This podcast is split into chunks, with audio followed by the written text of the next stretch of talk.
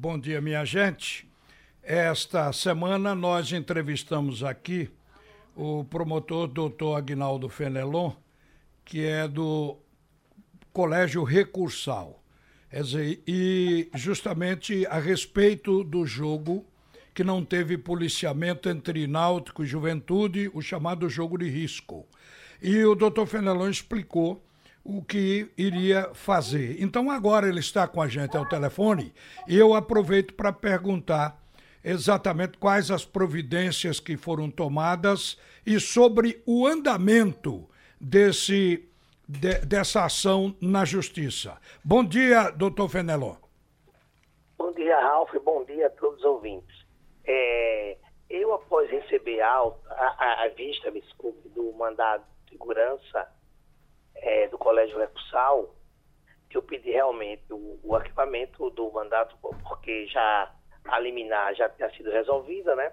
Julgamento do mérito, e no final eu peço as providências, já mandei até cópia né, para você, é, peço as, as providências necessárias da Central de Inquérito da Capital para apurar quem foi o principal responsável em não mandar policiais para o estádio no jogo. Olha, Raul, tenha crianças à vontade, adolescentes, a imprensa, o árbitro, funcionário da federação, do, da, da CBF, o povo em geral, os jogadores, todos correram grande risco de uma grande invasão sem ter policiais se o Náutico perde o jogo, seria uma, um desastre total humano dentro do estádio lá de Barros Carvalho. Por isso, eu pedi que os autos fossem encaminhados para a central de inquéritos da capital para apurar o crime de desobediência. Houve, na verdade, um ato irresponsável, não sei quem foi quem determinou a ordem, por isso o inquérito vai apurar se foi o comandante do choque, se foi o comandante da polícia, quem quer que seja. Mas vai ser apurado rigorosamente pelo Ministério, eu acredito, mandei para a central de inquérito. Agora o papel está na central de inquérito da capital. O que não pode finalmente é aconteceu o que aconteceu. Tava muita gente com medo, não viu um policial, só tinha guarda civil. Por isso eu tomei essas providências como promotor de justiça, responsável pelo colégio recursal, como também promotor do juizado do torcedor. O, o, o doutor Fenelon, aqueles seguranças, não vou nem usar a palavra guarda, mas aqueles seguranças que foram colocados lá, será que eles têm habilitação para lidar com esse tipo de confusão, esse tipo de atrito em estádio de futebol? Isso também pode ser apurado? Olhe, os seguranças não tem. Eles não são preparados como está na Europa, que eles têm treinamento específico. Eu já fiz um curso, eu fui convidado, eu e o doutor Ailton Alfredo, na época, pelo, pela Procuradoria do Governo é, da, da coroa britânica para discutir a questão da violência. E lá, o, os, aquelas pessoas que trabalham são preparados para aquilo. Ele, ele, tem curso de preparação. Esse, esses guardas, esse, esse trabalho nessas empresas de segurança, ele ajuda nos eventos, essas coisas, mas não tem curso. Pode, pode ver o currículo de cada um, ele não tem cursos dado pela CBF, dado pela Federação Pernambucana de Futebol, ou de algumas empresas que trabalham com esse tipo de evento futebolístico, para trabalhar. Eles ajudaram, na verdade, a gente não pode negar que tiveram um papel importante nesse dia, porque não tinha ninguém. A, a, até a guarda municipal merece nosso respeito que esteve presente da Prefeitura de Recife. Mas a Polícia Militar de Pernambuco, não sei quem determinou a ordem e não cumpriu, porque ele sabia. Não adianta dizer que não sabia do jogo e não adianta dizer que o Náutico não mandou ofício, porque na hora que eles pediram para adiar o jogo, ele estava ciente. E foram cientes da decisão judicial. Então, na hora que toda a imprensa publicou, porque não pode dizer que não sabia do dia do jogo, imediatamente a responsabilidade voltou para a polícia para cumprir. Já que não cumpriu, eu pedi para apurar. E vou saber quem é o responsável. Aí já parte o setor criminal do Ministério Público. Meu papel já fiz encaminhar para a Central de Inquérito da Capital. O que não pode é a gente correr risco por questão de vaidade ou pessoas, seja quem quer que seja, não ter a dimensão, a sensibilidade de entender que aquele jogo era um jogo de risco, de grande risco. Doutor Fernando, há uma uma dúvida, pelo menos da minha parte aqui, com essa história de que a polícia não tem obrigação com eventos particulares. Não é o caso de domingo, porque o Bon Jovi, é, essa banda, é, também foi um evento particular lá no Arruda. Tanto é que alugaram o estádio do Arruda. O jogo é visto por esse ângulo de que é uma atividade privada e a polícia não teria obrigação, porque mesmo que não tenha obrigação, desde que eu me entendo no futebol, a polícia faz segurança em campos no Brasil afora. Faz. Isso aí é uma teoria que foi levantada, mas na prática não funciona. Ande o Brasil inteiro e pergunte a, a, a todos os estados se a polícia não participa, o que poderá é depois estipular alguma taxa, alguma coisa para a despesa da polícia. Isso é, é até louvável, mas dizer que a polícia não tem responsabilidade, não tem um público nos jogos e dizer que essas empresas comuns de segurança, que são todas, pode observar quem são donos dela toda, quem são os donos dessa empresa, se ela tem condições de resolver o problema da violência nos estádios, com certeza não tem. E a polícia tem obrigação, sim. É um evento público, mas o futebol brasileiro é a maior alegria do povo brasileiro. É o futebol. O futebol brasileiro tem que ter o apoio das autoridades militares. Eu discordo dessa história de dizer que tributar essas pessoas lá dentro. O povo hoje, infelizmente, a violência aumentou e muitos nem respeitam Muitas vezes, em alguns casos, a gente vê enfrentam a polícia. Imagine os segurança que não tem nenhuma qualificação profissional para exercer aquela função de trabalhar dentro do estádio. Agora, daqui a muitos anos na frente, quando fizer treinamentos, preparação, como é na Europa, é diferente. A gente não pode misturar conhaque de alcatrão com catraca de canhão, é totalmente diferente. Pernambuco, tá o Brasil é outra realidade e a Polícia Militar, sim, tem o dever de estar dentro do estádio, em torno do estádio, garantindo a segurança do povo. A polícia é pública. Se é pública, tem o dever de proteger o povo. Olha, obrigado ao promotor, doutor Agnaldo Fenelon, mais uma vez atendendo a gente aqui na Rádio Jornal. Um bom dia para o senhor, doutor Fenelon. Bom, bom dia e obrigado pela oportunidade de explicar ao povo pernambucano que o Ministério Público não vai permitir que isso volte a acontecer. Está aí a, a, a, explicação a respeito do andamento dessa questão.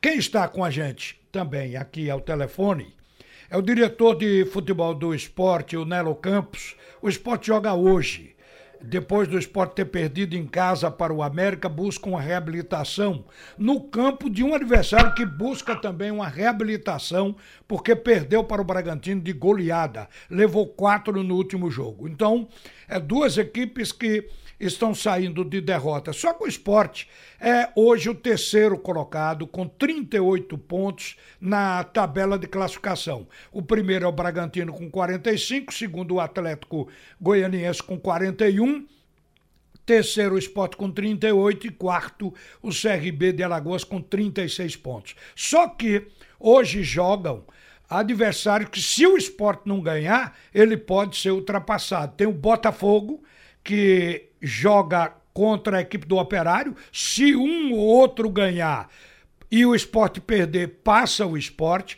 porque mesmo saindo para 38 pontos, os outros dois têm 10 vitórias, o esporte só tem 9.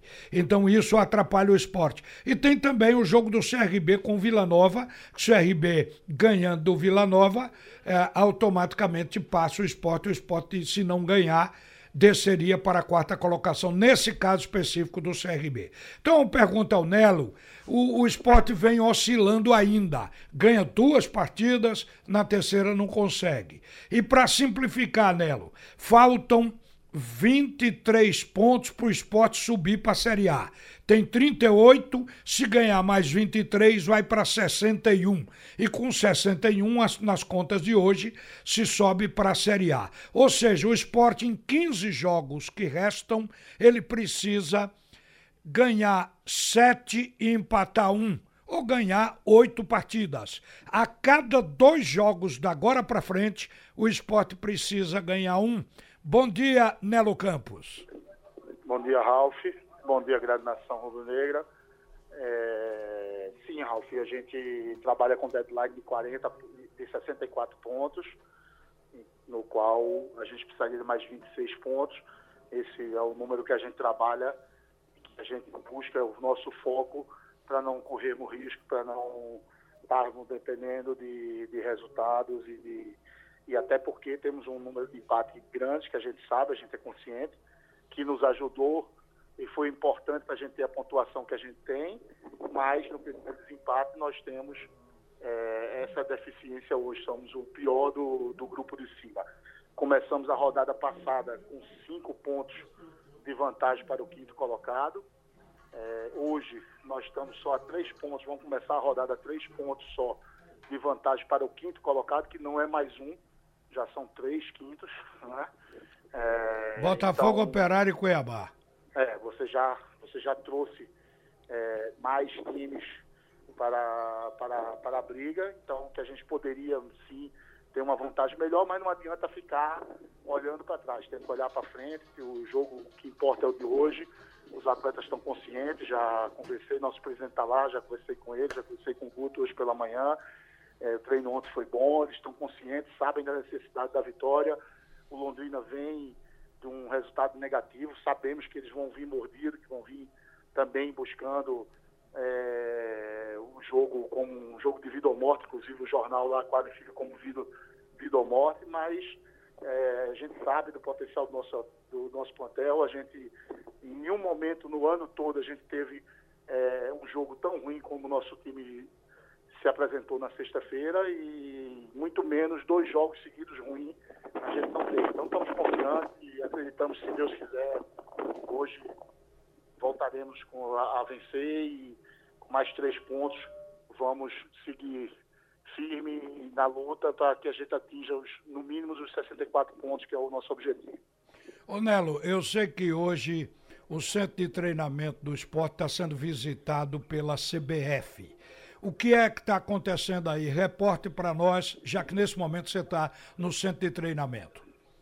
Estamos tendo o prazer de receber o pessoal da CBF, o Roberto e o Tiago estão fazendo a inspeção do nosso centro de treinamento, estão felizes no que estão vendo. A seleção brasileira de sub-23 estará aqui em Recife entre o dia 7 e o dia 15 de outubro, fará dois amistosos contra a Venezuela e o Japão. E, e eu acredito que, que eles estão analisando e se o esporte for escolhido, será um prazer para o esporte receber a, seleção a seleção brasileira nesse, nesse período, hospedá-los aqui e, e ceder os campos para que eles tenham uma boa semana de treinamento e dois jogos, dois amistosos bons. E sempre é bom ter esse contato e a CBF estando aqui, vendo o trabalho que está sendo desenvolvido e o, e o objetivo de a gente cada vez qualificar melhor o, o CT para dar condições de trabalho para o nosso sub-20, sub-17. No momento está aqui trabalhando sub-20, sub-17 e ser realmente o, o objetivo que é o celeiro de, de craques, é onde a gente tem que investir e onde a gente tem que buscar novos jogadores. Nelo, obrigado por atender a Rádio Jornal. Boa sorte ao esporte hoje à noite. E um abraço, viu? Obrigado. Obrigado, Ralf. Um abraço. Vamos sim. A torcida do Negra tenha, tenha confiança, tenha, tenha saber que o time vai se dedicar bastante vai buscar os três pontos hoje. E sábado temos um novo compromisso aqui na ilha, um compromisso com a torcida rubro-negra, lotando a Ilha do Retiro. Gente, o esporte precisa de duas coisas: atingir 45 pontos, porque até agora, embora esteja dentro do G4 com 38 pontos, o time ainda não atingiu o ponto de corte para evitar, por exemplo, uma queda. Então, 45 pontos. Então, o esporte precisa passar por essa marca e buscar uma marca acima de 60 pontos. Portanto, a gente fez aqui uma projeção nos 15 jogos que restam, eu vou repetir, o esporte precisa ganhar oito partidas. Significa dizer ganhar um jogo a cada dois. Quer dizer, empata um ou perde um e ganha o outro. Então o esporte está com essa tarefa e Guto Ferreira também. Para terminar, Geraldo, novamente Messi, o melhor do mundo no futebol. Isso é a sexta vez do Messi. Ele vem jogando aí numa tabelinha com Cristiano Ronaldo. O Cristiano Ronaldo estava entre os três também para escolha do melhor. Então poderia ter dado o Cristiano Ronaldo, mas deu o Messi uma vez. Você vê que há muito tempo não aparece ninguém melhor que Messi e Cristiano Ronaldo no futebol do mundo. O que apareceu não quis ser, né? Seria o que? Ne Neymar. O Neymar? Pois é, mas o Neymar não chegou nem estar entre os três. Para é, ser o primeiro pena, né? seria muito difícil, né? A gente volta mais tarde.